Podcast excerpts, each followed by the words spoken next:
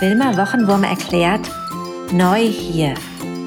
Eine Geschichte über Geflüchtete, den Krieg und eine große Freundschaft. Von Susanne Bohne. Teil 2 Die Königin Angelika Ameise weiß, woher die Käfer kommen. Aber der große Käfer zuckte nur mit den Schultern, was klar war, denn sie verstanden doch die Sprache der Wiesenbewohner nicht. Unsere Wilma allerdings wäre doch nicht unsere Wilma, wenn sie nicht plötzlich eine sehr gute Idee gehabt hätte. Sie erinnerte sich daran, was sie manchmal mit ihrem Freund Fridolin spielte. Scharade!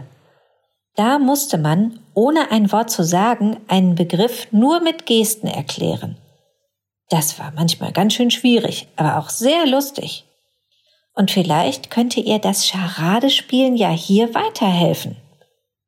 Also zeigte Wilma erst unter den Lindenbaum, wo schon die Wiesenbewohner mit den Suppenlöffeln in den Händen saßen und darauf warteten, endlich loszulöffeln.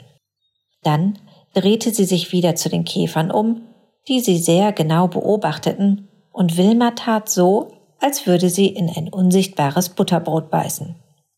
Sie kaute sogar ein paar Mal die Luft im Mund, schluckte und rieb sich den Bauch. Essen, sagte Wilma. Und was für ein Glück! Die Käfer hatten ganz offenbar verstanden, was Wilma meinte. Sie nickten nämlich sehr erfreut und folgten ihr zum Wurzeltisch, an dem sie dankbar einen Platz fanden. Denn sie waren nicht nur müde, sondern auch wirklich sehr, sehr hungrig.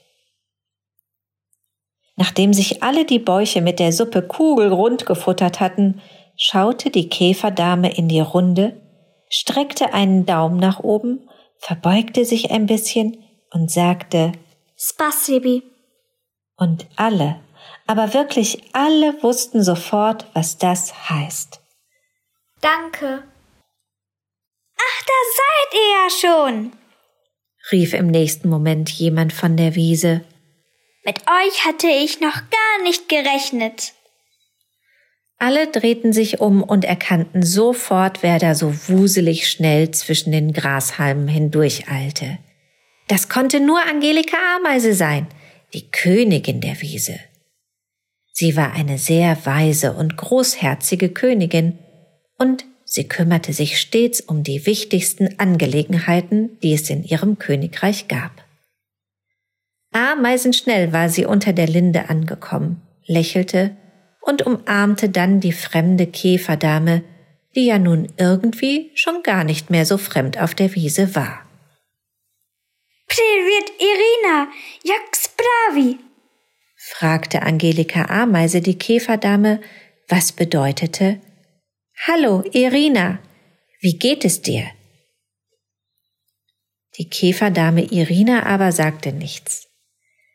Sie schaute Angelika nur traurig an wischte sich über die müden Augen und ließ die Schultern hängen. Dann schloss sie ihre Kinder fest in die Arme und gab jedem einen kleinen, lieben Käferkuss auf den Kopf. Angelika Ameise legte die Hand auf Irinas Schulter und sagte Meine lieben Wiesenbewohner, das hier ist Irina mit ihren Kindern Daria, Danilo und Diana. Ich freue mich sehr, dass ihr sie zu einem Teller Kleeblütensuppe eingeladen habt. Das konnten sie sicher gut gebrauchen. Denn die vier haben eine lange Reise hinter sich. Sie kommen nämlich aus einem anderen Land, das Ukraine heißt. Die Ukraine liegt zwar in unserer Nähe, aber doch so weit entfernt, dass man dort nicht unsere, sondern eine andere Sprache, nämlich Ukrainisch oder Russisch spricht. Das habt ihr sicher schon bemerkt. Da nickten alle und hörten Angelika Ameise aufmerksam zu, die weitersprach. Ich kenne Irina von einer meinen vielen Reisen und wir sind gute Freunde geworden. Das kann man nämlich auch dann sein, wenn man nicht von derselben Wiese kommt und wenn man nicht dieselbe Sprache spricht. Das, stimmt riefen Anton Apfelwurm und Flora Feldwurm gleichzeitig, und auch die restlichen Wiesenbewohner waren Angelikas Meinung. Denn die Freundschaft, fühlt man mit dem Herz. Und das Herz spricht alle Sprachen dieser Welt. Machen Irina und ihre Kinder jetzt Urlaub hier bei uns? Das ist aber sehr schön, rief Prinzessin Blaublüte und klatschte vor Freude in die Hände. Wie lange bleiben Sie denn?